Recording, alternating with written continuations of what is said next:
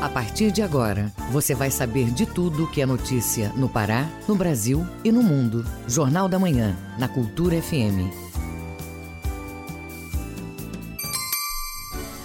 Pontualmente 7 horas em Belém. Bom dia, ouvintes ligados na Cultura FM no Portal Cultura. Hoje, terça-feira, 7 de julho de 2020. Começa agora o Jornal da Manhã com as principais notícias do Pará, do Brasil e do mundo.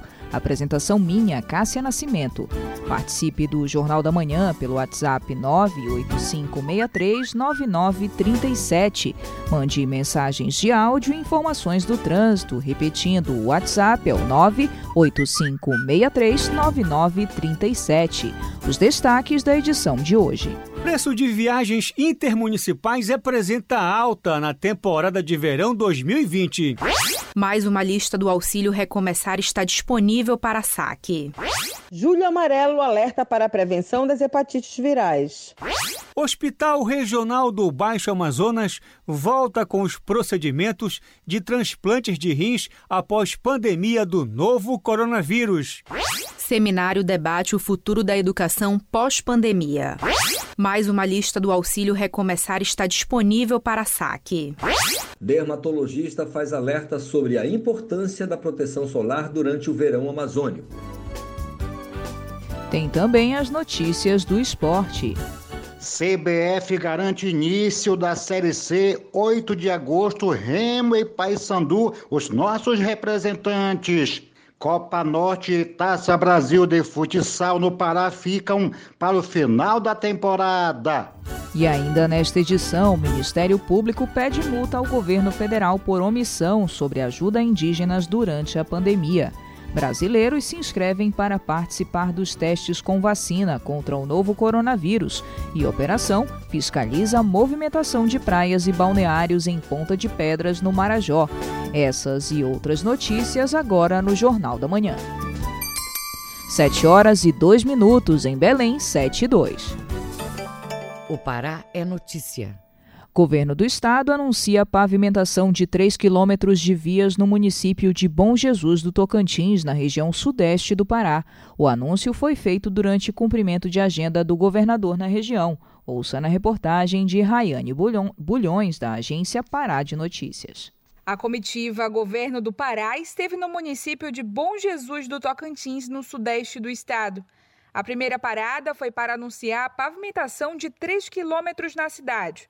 A obra, orçada em mais de 2 milhões e 800 mil reais, integra o projeto Asfalto por todo o Pará. Em seguida, 15 famílias receberam cheques moradias das mãos do governador Helder Barbalho. O benefício totaliza mais de 87 mil reais. O valor será investido na construção e reforma das casas dos beneficiários selecionados.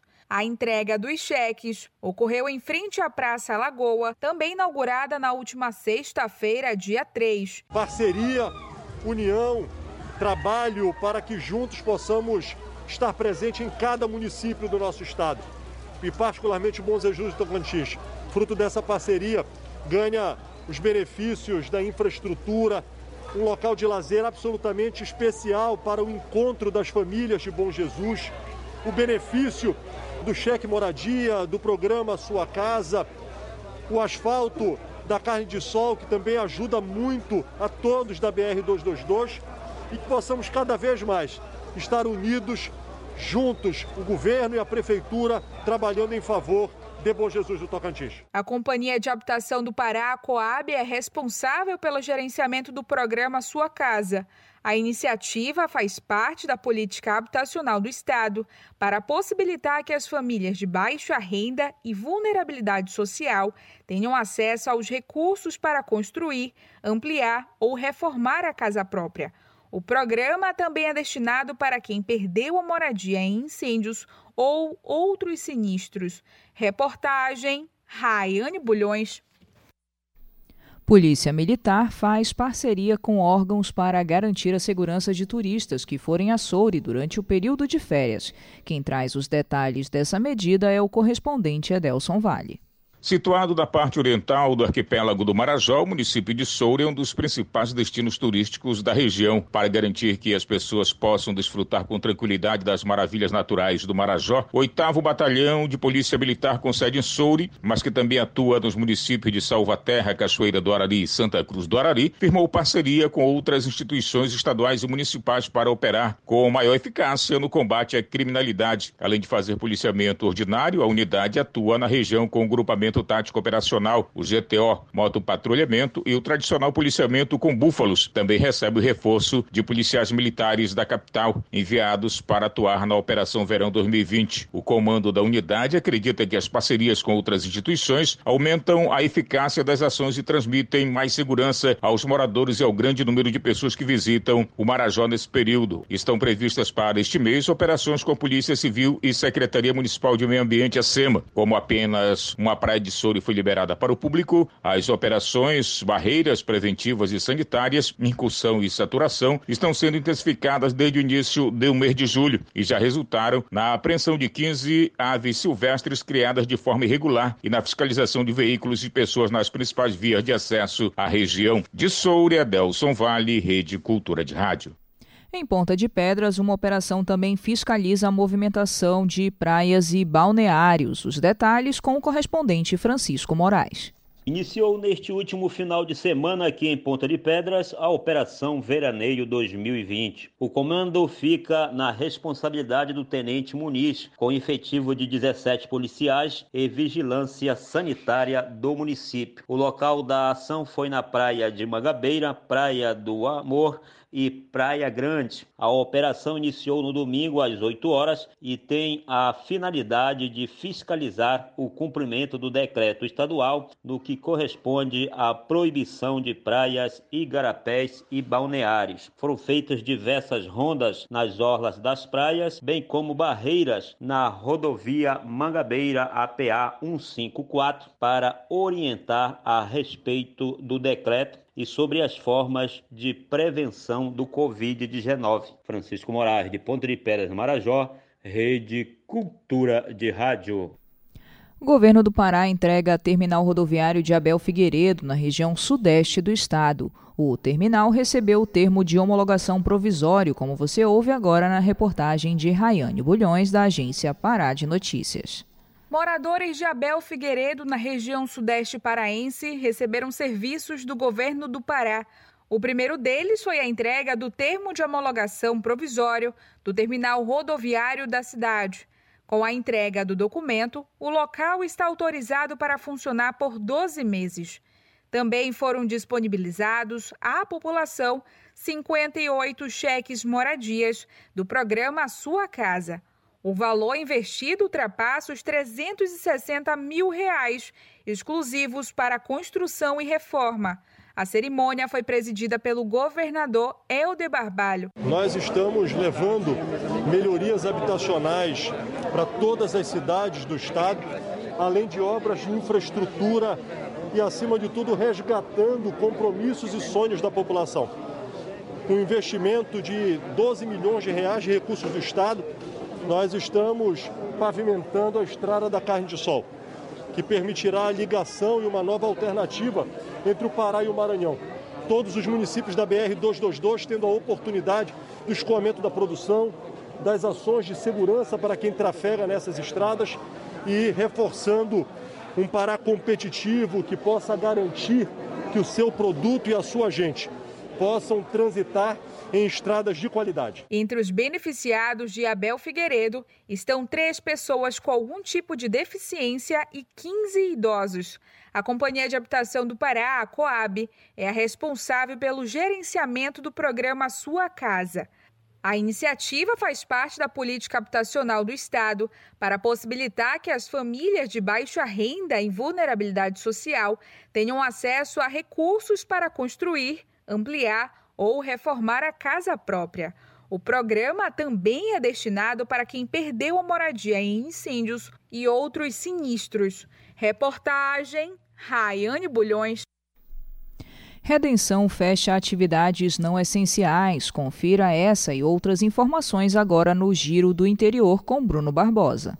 A medida foi regulamentada no decreto 166 e também proíbe reuniões públicas e privadas. As medidas valem até o próximo domingo, dia 12. O último boletim divulgado foi no sábado passado, registrando 14 óbitos relacionados à Covid-19 e metade dos leitos ocupados na rede de saúde de Redenção. No Baixo Tocantins, o trapiche flutuante do complexo de feiras e mercado Miguel Tourão Pantoja está sendo reformado pela Secretaria de Obras de Garapé-Miri. Já a Secretaria de Saúde segue atendendo a população com o ambulatório itinerante pelos rios e furos da cidade, assim como nas unidades fixas, tanto na Vila Maia Auatá quanto no ginásio municipal.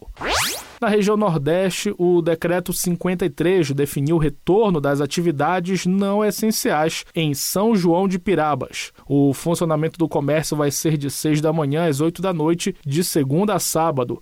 Nos domingos e feriados, fecham meio-dia. As atividades essenciais seguem funcionando normalmente. O último boletim registrou cinco novos casos de Covid na cidade.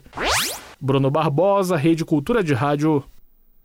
E agora vamos até Santarém com o correspondente Miguel Oliveira, que tem informações sobre o Festival de Botos de Alter do Chão e o Sairé, que foram cancelados. As informações agora ao vivo, então, com Miguel Oliveira. Bom dia, Miguel.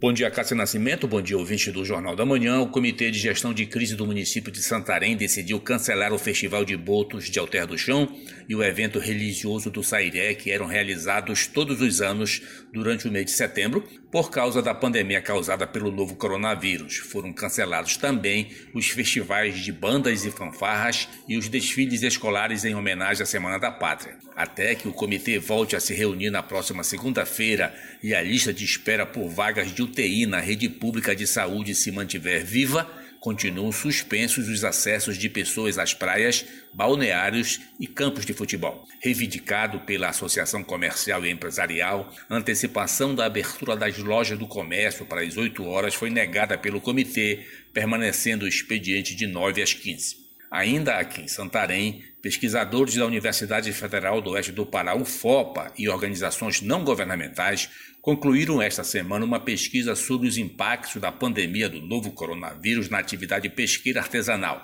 E os resultados não são muito bons. Mais da metade da produção foi afetada. A quantidade de pescado que era desembarcado na feira de peixe, local de pesagem do controle de pesca e estatística em Santarém, caiu pela metade. A produção despencou de 46 toneladas para 23 toneladas durante a pandemia, o que representa uma perda de receita de aproximadamente 235 mil reais. Falando ainda da pesca na região, Cássia, em Alenquer, vendedores de camarão podem ser encontrados com frequência na pracinha e no acesso ao porto da cidade. O camarão comercializado é pescado na Vila Salvação, localizada na região de Várzea do município. A pesca de camarão é uma das atividades econômicas mais importantes daquela vila, devido ao seu valor elevado, gerando uma renda extra para várias famílias. Cássia, agora os números da Covid-19 nas regiões do Baixo Amazonas e Tapajós já passam de 15 mil os casos confirmados da doença nos 20 municípios atendidos pela nona regional da CESPA. E mais de 12 mil pessoas já estão recuperadas. As mortes somam 558.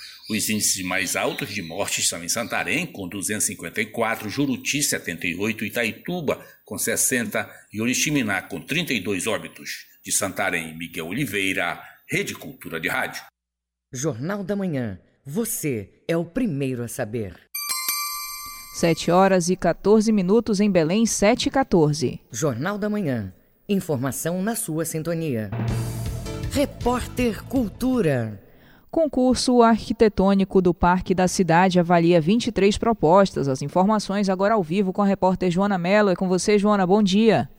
Bom dia, Cátia Nascimento e ouvinte do Jornal da Manhã. A partir desta terça-feira, o júri técnico do concurso arquitetônico do Parque da Cidade vai, vai avaliar 23 propostas arquitetônicas, urbanísticas e paisagísticas para a área do atual aeroporto Brigadeiro Protásio. O novo cronograma do concurso foi publicado no Diário Oficial desta segunda-feira, com os nomes de cinco arquitetos que vão avaliar até o dia 13 de julho propostas de projetos para transformar a área do atual aeroporto Brigadeiro Protásio em Belém em um grande complexo cultural e de lazer. Do total de projetos inscritos, oito são do Pará, oito são de São Paulo, três do Rio de Janeiro, dois do Paraná, um de Santa Catarina e um do Rio Grande do Sul. Os trabalhos finalistas serão anunciados pelo governo do estado no dia 14 de julho e após isso, durante 15 dias, a população poderá avaliar os dois projetos selecionados. A votação será na plataforma digital do concurso e deve ocorrer entre 20 de julho a 5 de agosto por meio do site da FADESP. A divulgação do resultado final está previsto para 7 de agosto. Volto com você, Kátia Nascimento, Joana Melo, para a Rede Cultura de Rádio. Ok, muito obrigada pelas informações, Joana. É um bom trabalho para você.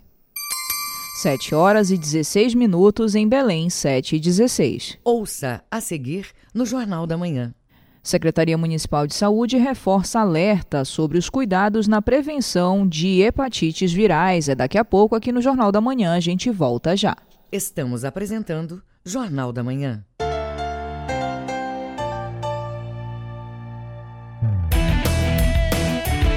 A mais tribal de todas as festas. Balanço do Rock, quarta, oito da noite.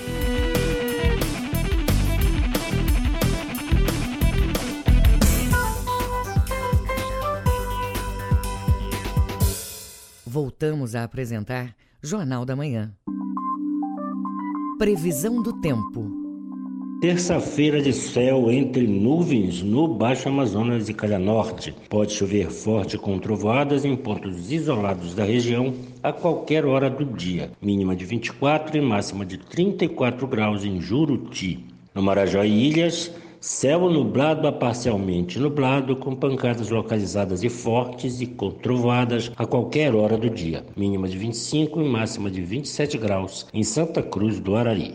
Na mesma região metropolitana de Belém, sol com nuvens aumentando no decorrer do dia, pancadas de chuvas localizadas e fortes com trovoadas, a qualquer hora do dia. Mínima de 25, máxima de 31 graus em Santa Bárbara do Pará. 7 horas e 17 minutos em Belém, 7 e 17. O trânsito na cidade. Vamos agora então às informações do trânsito na manhã desta terça-feira com o repórter Marcelo Alencar. É com você, Marcelo, bom dia. Bom dia, Cássia Nascimento e ouvintes do Jornal da Manhã. A Operação Verão Mais Seguro iniciou a atuação em 40 localidades. Mais de 200 agentes de segurança atuaram em ações de prevenção e ostensividade. Cássia, o objetivo da operação este ano é garantir aos veranistas lazer mas, acima de tudo, respeitando as determinações dos decretos municipais sobre as medidas de prevenção à Covid-19. O Detran registrou um intenso fluxo de veículos nesse primeiro final de semana. Mais de 500 veículos excederam o limite de velocidade.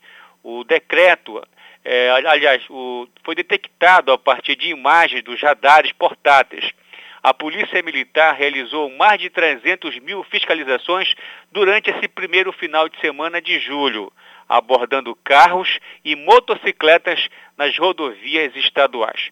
Agora vamos falar do trânsito na Grande Belém. Começando pela Avenida Almirante Barroso, próximo da Avenida Júlio César. A gente observa no sentido é, do entroncamento para São Brás, é, um forte movimento de veículos se deslocando ao centro comercial de Belém. Na Visconde de Souza Franco, próximo da Boa Ventura da Silva, o trânsito segue tranquilo, sem nenhuma complicação. Na João Paulo II, próximo da Perimetral, é grande a movimentação de veículos. Já na Augusto Montenegro, sentido entroncamento ao distrito de Coraci, a movimentação de veículos, de veículos segue normal. No sentido também de Icoraci para o entroncamento, o fluxo de veículos é grande. Na Gentil Bittencourt, próximo da Vila Coimbra, trânsito segue tranquilo, sem nenhum tipo de complicação. Avenida Bernardo Saião, próximo da José Bonifácio, o, é, é, o, fluxo de veículos é bastante movimentado, mas é importante que o motorista redobre a sua atenção. Arthur Bernardes, próximo da Pedro Álvares Cabral. A gente observa aqui que o trânsito está bastante movimentado nessas primeiras horas da manhã de terça-feira. Marcelo Alencar, direto da redação, para o Jornal da Manhã, segue com vocês Cássia Nascimento. Só uma pequena correção aí na, na, informação do Marcelo Alencar, que na verdade não foram 300 mil abordagens e sim 13 mil. 7 horas e 20 minutos em Belém, 7 e 20. Jornal da Manhã. Você é o primeiro a saber. Julho é o mês dedicado às ações de combate às hepatites virais. Em Belém, a Secretaria Municipal de Saúde reforça o alerta para a população sobre os cuidados na prevenção da doença. Você confere as informações na reportagem de Joana Melo. Na campanha do Julho Amarelo, o alerta vai para a importância da prevenção e o diagnóstico precoce das hepatites virais. Em Belém, a Secretaria Municipal de Saúde intensifica a capacitação profissional das equipes que atuam nos centros de testagem e de atenção a doenças infecciosas. Reginaldo Júnior, coordenador da referência técnica IST-AIDS e hepatites virais da SESMA, fala da importância dessas ações. A campanha se iniciou no dia 1 de julho até final do mês, onde nós vamos intensificar as ações de prevenção nas nossas unidades básicas de saúde, nas estratégias de saúde da família, levando para que a população conheça as hepatites virais. Eu acho que é de fundamental importância na promoção dos direitos humanos e o acesso universal ao tratamento e na prevenção das novas infecções. A hepatite é uma inflamação do fígado e algumas vezes não apresenta sintomas. Os tipos mais comuns são causados pelos vírus A, B e C. A transmissão da doença pode acontecer por via sanguínea e sexual. Daí a importância do uso do preservativo nas relações sexuais e o não compartilhamento de lâminas e seringas. O coordenador da SESMA, Reginaldo Júnior, explica que a chance de cura da hepatite C é de 99% após o início do tratamento. Então, a hepatite B e a hepatite C, elas estão aí e podem ser prevenidas através do uso do preservativo, que é de suma importância para toda a população, e que a gente garanta o diagnóstico precoce e que se vier dar reagente positivo, a gente consiga entrar com o tratamento. É, ressaltando que a hepatite B, ela tem vacina, então as pessoas podem procurar as nossas unidades de saúde para que possam fazer as três doses da vacina, e a hepatite C tem cura, e o tratamento dura em quatro semanas. Isso é importante para a gente porque 99% de chances de cura da hepatite C. Então isso garante para a gente, cada vez mais, a gente esteja mais próximo da população, levando os nossos insumos de prevenção fazendo com que as ações dentro dos bairros aconteçam e que a população entenda que o diagnóstico precoce ainda salva vidas. Em Belém, em 2019, foram notificados mais de 230 casos da doença. Este ano, até o mês de junho, foram mais 65 casos. Além das orientações de prevenção, a campanha Julho Amarelo distribui preservativos masculinos, femininos e gel lubrificante e amplia a testagem para as hepatites B e C nos distritos de Belém. Joana Melo, Rede Cultura de Rádio.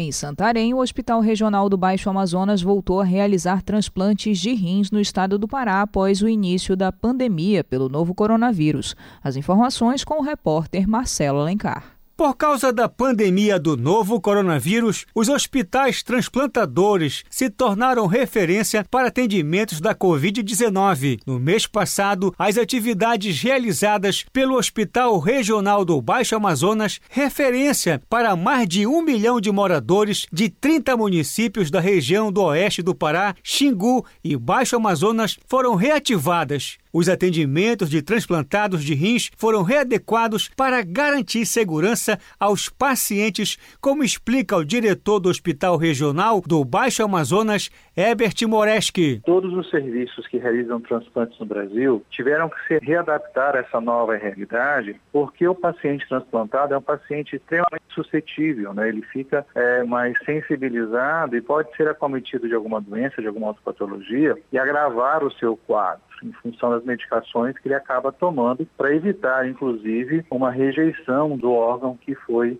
é, transplantado. O hospital é certificado pela Organização Nacional de Acreditação ONA, com o nível máximo de qualidade. A instituição atende de forma gratuita. Desde 2017 até o momento, a equipe médica do hospital já fez 59 cirurgias de transplante renal. Herbert Moreski destaca qual a principal vantagem do paciente após o procedimento. Pode seguir sua vida, seu convívio social e familiar é, quase normalmente, né? claro, obedecendo algumas restrições em termos de alimentação, de acompanhamento, mas é uma vida muito mais, com muito maior qualidade do que anteriormente. No Baixo Amazonas, a unidade hospitalar é referência no tratamento de casos de Covid-19 e foi o primeiro hospital a retornar com o transplante de rins durante a pandemia do novo coronavírus. Marcelo Alencar, Rede Cultura de Rádio. Jornal da Manhã. Informação na sua sintonia. Organização Internacional do Trabalho prevê prejuízos para as relações de trabalho por conta da pandemia do novo coronavírus. Acompanhe na reportagem de Ana Paula Loureiro, da agência Rádio Web. A Organização Internacional do Trabalho, a OIT, alertou sobre a recuperação da economia e dos níveis de emprego pelos próximos seis meses. Segundo a agência, nenhum dos três cenários possíveis analisados pela OIT apontam para uma situação melhor do que a registrada antes da pandemia de Covid-19.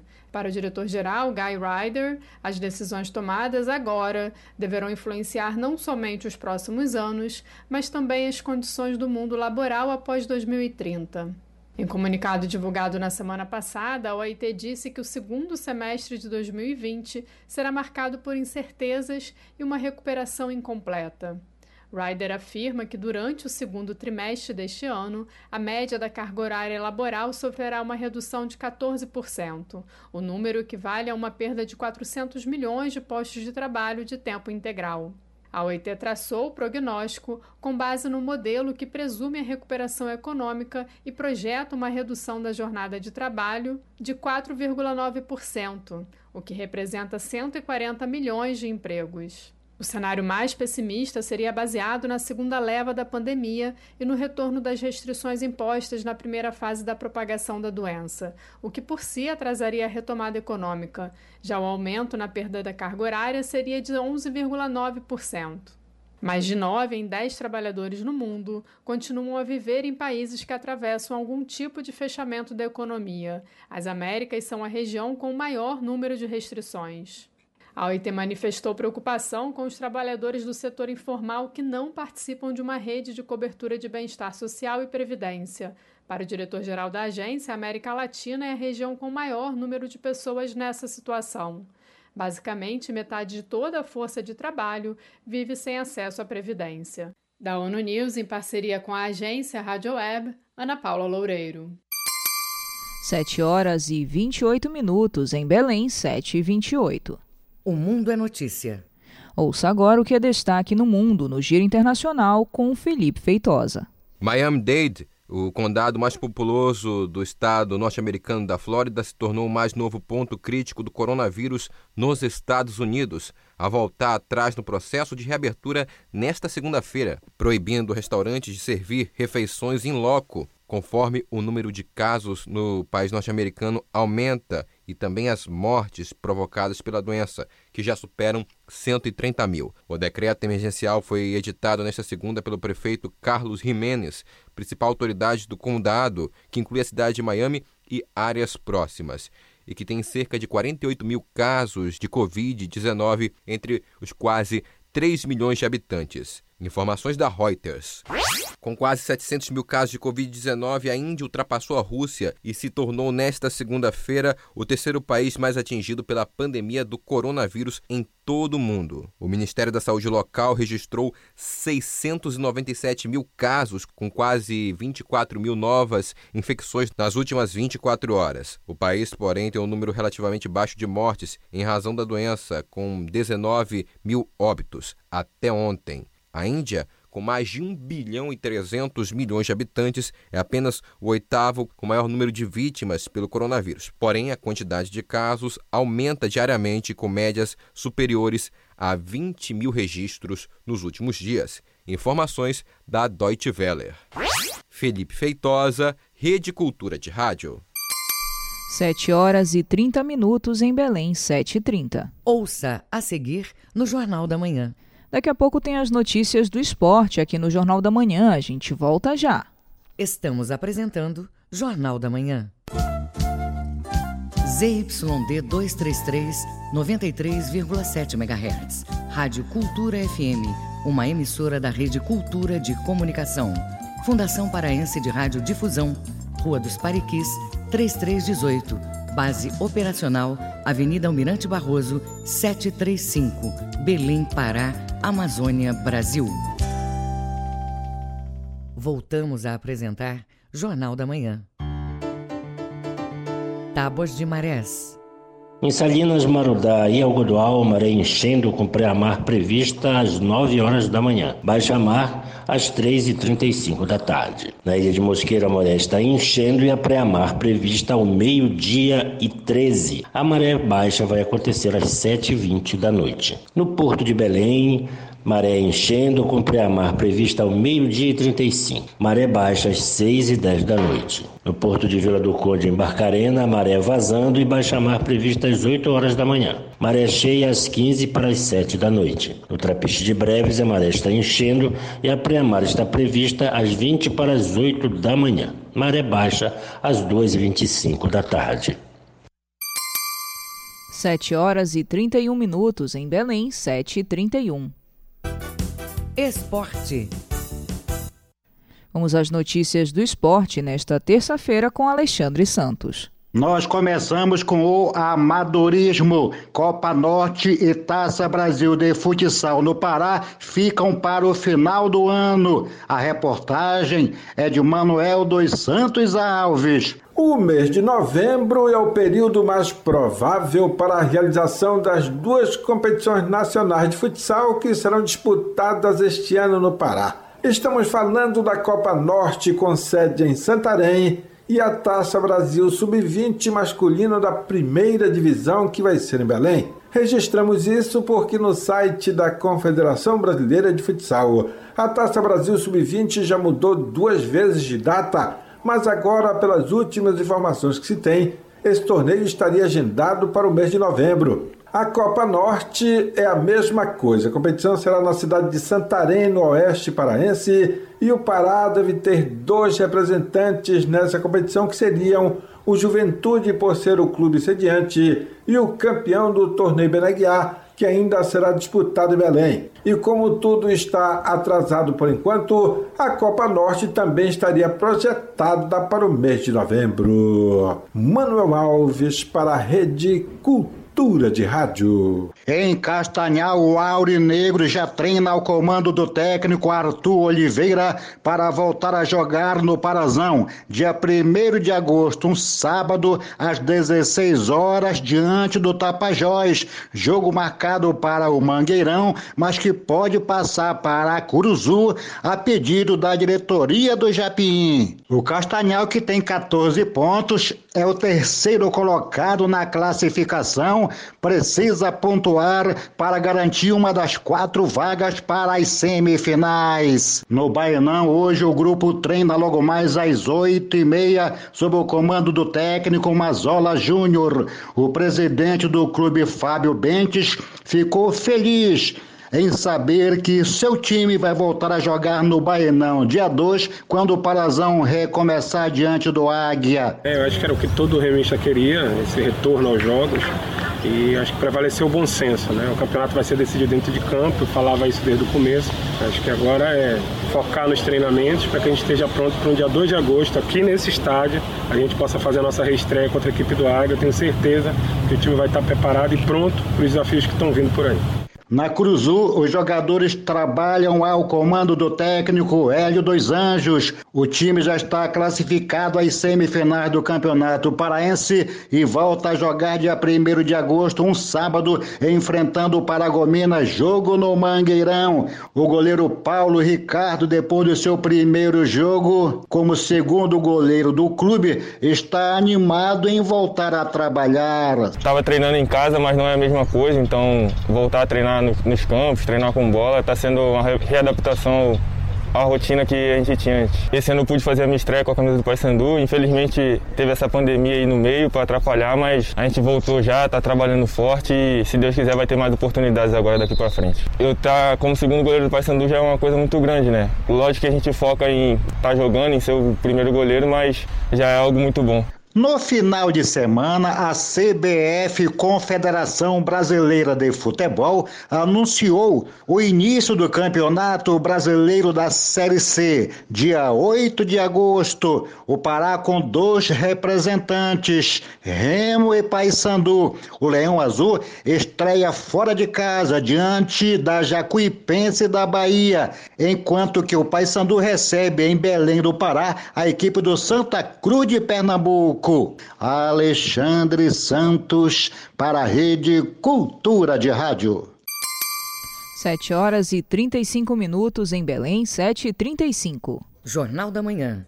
Informação na sua sintonia está disponível no site do Corpo de Bombeiros Militar do Pará a sétima lista com nomes de beneficiados pelo programa Recomeçar. A iniciativa do governo do estado garante auxílio financeiro às famílias que tiveram as moradias atingidas pelas fortes chuvas em Belém. As informações com a repórter Tamires Nicolau. Os beneficiados da lista podem sacar o auxílio a partir de hoje em qualquer agência do Banpará com o RG e CPF. O valor é de um salário mínimo por família que teve a casa atingida pelas chuvas. O Major Arthur Arteaga, chefe da Divisão de Apoio Comunitário da Defesa Civil, explica quem tem direito ao benefício. Esse decreto 608, ele regulamenta de duas maneiras essa concessão do benefício. Primeira, logicamente, residir na área afetada, ok? E segundo local, e o segundo parâmetro é ter até três salários mínimos. Esse tipo de iniciativa é justamente muito importante para auxiliar principalmente as pessoas em condição de vulnerabilidade socioeconômica. Mais de 1 milhão e 200 mil reais vão ser disponibilizados ao programa Recomeçar e cerca de mil benefícios já foram repassados às famílias.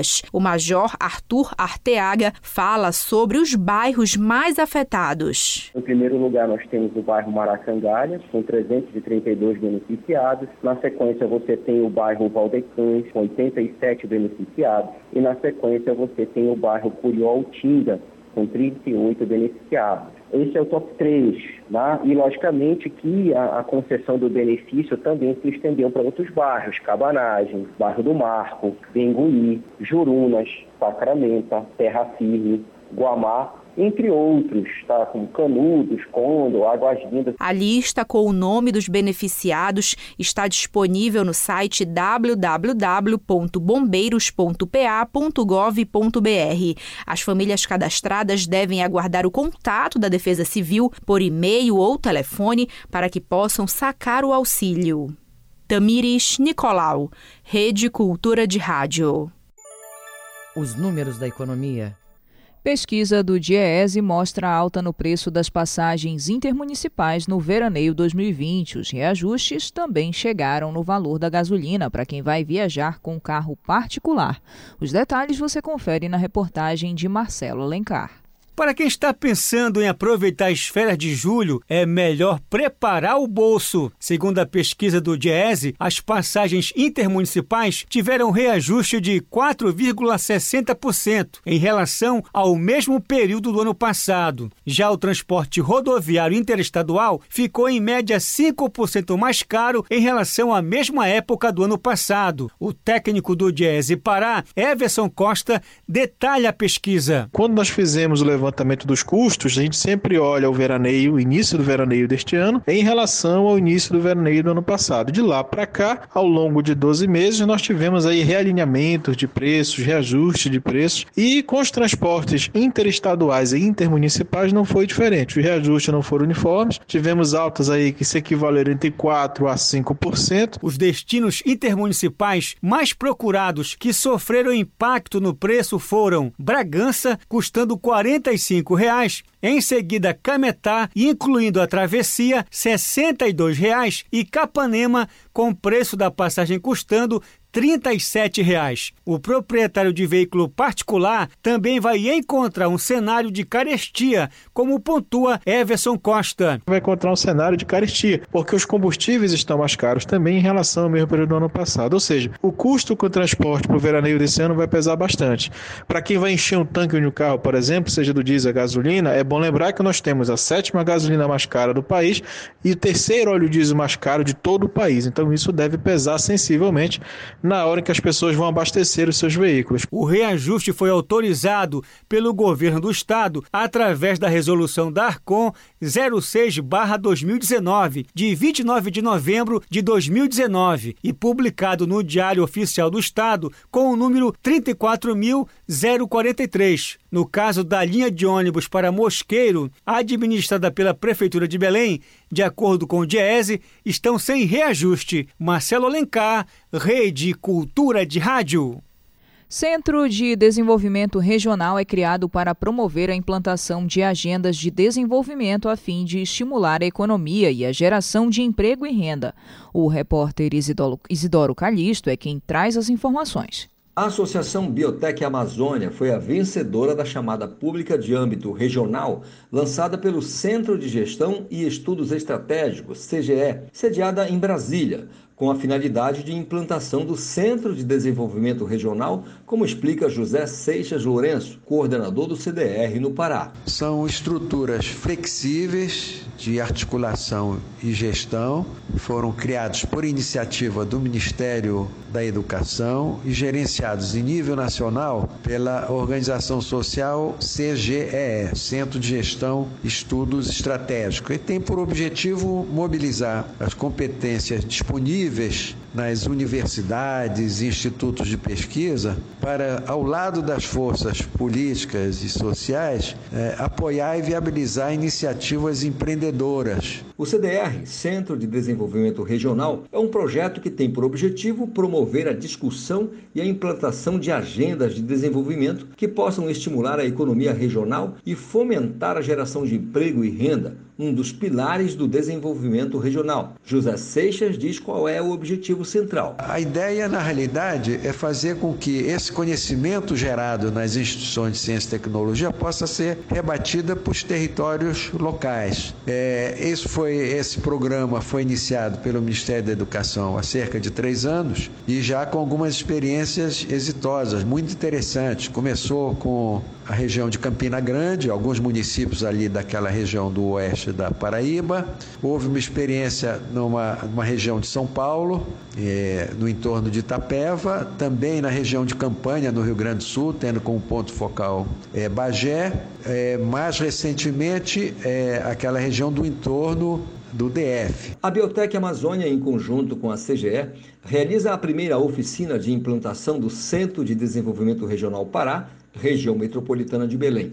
O evento ocorre hoje, dia 7 de julho, no auditório da FAEPA. A programação conta com a participação da equipe CDR Pará, de membros da CGE e com apresentações virtuais, como nos conta José Seixas. Quer dizer, o objetivo primeiro é essa oficina definir claramente os alvos temáticos e nós já é, colocamos como primeiro crivo de alvo temático a questão da bioeconomia, quer dizer, a bioeconomia é da maior relevância a nível do país e particularmente para a região amazônica, bioeconomia, bionegócio, ou seja... Isidoro Calixto, Rede Cultura de Rádio. Os números da economia. Acompanhe agora os indicadores econômicos desta terça-feira com Cláudio Lobato. O Ibovespa, principal índice da Bolsa Brasileira, emendou a quarta alta seguida nesta segunda-feira, com valorização de 2,24% aos 98.937 pontos. O mercado de ações no Brasil acompanha o cenário otimista do exterior, com a perspectiva da retomada das economias na Europa e Estados Unidos. Notícias otimistas da China também puxaram os mercados internacionais com os dados sobre a indústria norte-americana, com uma expectativa de rápida recuperação. A esperança de uma vacina contra a Covid-19 completa o quadro de otimismo desta segunda-feira. O dólar comercial fechou em valorização de 0,59% a R$ 5,35 na venda. O euro encerrou a sessão em alta de 1,5%, cotado a R$ 6,06 na venda. O grama do ouro hoje custa R$ 304,52 e o rendimento da caderneta de poupança com aniversário nesta terça-feira é de 0,5%. Cláudio Lobato, Rede Cultura de Rádio. 7 horas e 45 minutos em Belém, 7h45. Ouça a seguir no Jornal da Manhã. Parlamentares querem derrubar vetos de Bolsonaro sobre o uso de máscaras. Você confere daqui a pouco aqui no Jornal da Manhã. A gente volta já. Estamos apresentando Jornal da Manhã.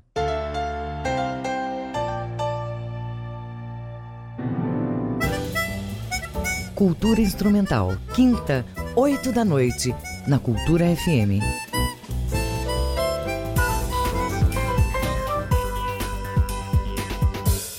Voltamos a apresentar Jornal da Manhã. Previsão do tempo. Na região nordeste do estado, tempo nublado a parcialmente nublado. Pode chover forte com trovadas em pontos isolados da região, a qualquer hora do dia. Mínimas 22 e máxima de 29 graus em Ourém. No sudoeste do Pará, céu com predomínio de sol e poucas possibilidades de chuva, mínima de 21 e máxima de 33 graus em Uruará. No sudeste paraense, a terça-feira tem predomínio de sol com poucas nuvens e pouca possibilidade de chuva, mínima de 20 e máxima de 35 graus em Tucuruí. 7 horas e 46 minutos em Belém, 7 e 46. Política. Parlamentares em Brasília querem derrubar vetos de Bolsonaro sobre o uso de máscaras, como você ouve agora na reportagem de Yuri Hudson, da agência Rádio Web. Nesta segunda-feira, o presidente Jair Bolsonaro decidiu ampliar o veto ao projeto de lei que obriga o uso de máscaras em todo o país durante a pandemia do novo coronavírus. Na sexta passada, o presidente já havia derrubado a obrigatoriedade das máscaras em igrejas, repartições públicas, estabelecimentos particulares e em escolas. A novidade desta segunda foi o presidente ter vetado a máscara como item obrigatório em presídios, além de ter derrubado a exigência de cartazes informativos sobre o tema.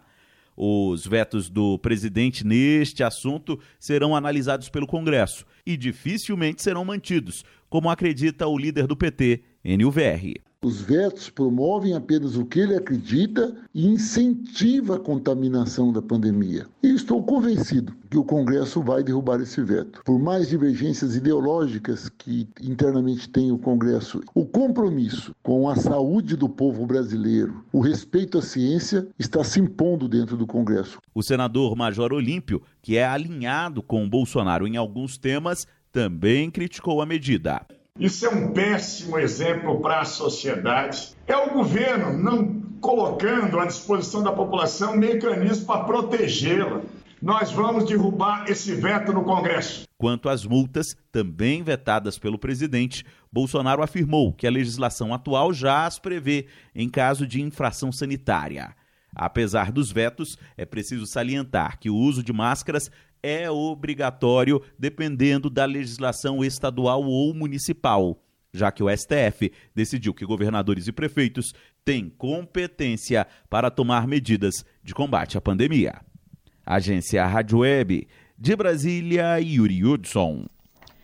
Ministério Público pede multa ao governo federal por omissão sobre ajuda a indígenas durante a pandemia. Os detalhes com o repórter Diego Cigales, da agência Rádio Web.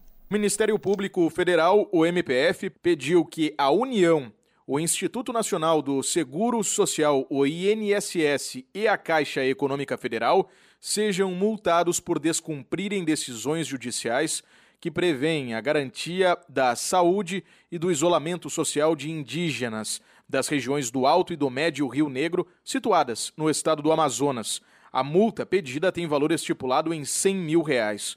Entre as medidas que deveriam ter sido adotadas pelos órgãos citados estão a distribuição de cestas básicas, a prorrogação do prazo para saque do auxílio emergencial, benefícios sociais e previdenciários, bem como a possibilidade de acesso aos benefícios direto nas aldeias.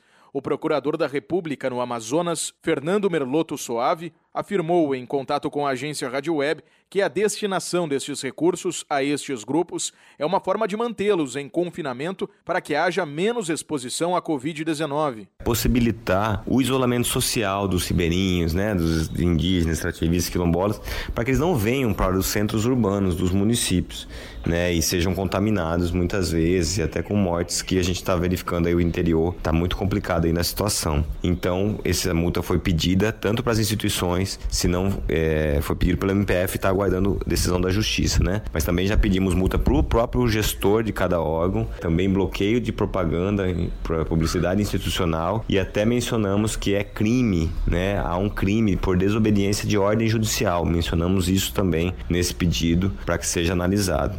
Ainda de acordo com o que argumenta o MPF, novos casos de Covid-19 estão se multiplicando em locais como os municípios de Santa Isabel do Rio Negro e Barcelos, que compõem a região do Alto e Médio Rio Negro.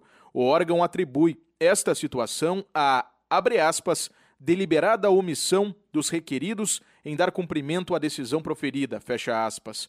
Contatado pela nossa reportagem, o Ministério da Cidadania, principal implicado em relação à União neste caso, não apresentou respostas sobre este assunto até o fechamento da reportagem.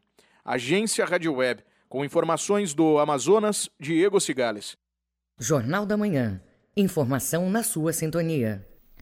Brasileiros se inscrevem para participar dos testes com vacina contra o novo coronavírus. A repórter Tereza Klein, da agência Rádio Web, tem os detalhes. A partir de 13 de julho, poderão ser realizadas as inscrições para se voluntariar para a terceira fase de testes da Coronavac, uma das vacinas contra a Covid-19 em desenvolvimento. Ela é fruto de uma parceria entre o Instituto Butantan, em São Paulo, e a empresa chinesa Sinovac Biotech. A Anvisa autorizou os testes, que serão realizados em 9 mil pessoas em São Paulo, Rio Grande do Sul, Minas Gerais, Distrito Federal, Paraná e Rio de Janeiro. Podem se candidatar a apenas profissionais da saúde. As testagens iniciam no dia 20 de julho. Se a vacina for aprovada, poderá começar a ser aplicada na população no primeiro semestre do ano que vem pelo Sistema Único de Saúde. De acordo com o governador de São Paulo, João Dória, as pesquisas são fundamentais. Toda a pesquisa clínica será coordenada pelo Instituto Butantan, um dos maiores centros de pesquisa do mundo. É um salto para a vida aquilo que São Paulo, através do Instituto Butantan, está fazendo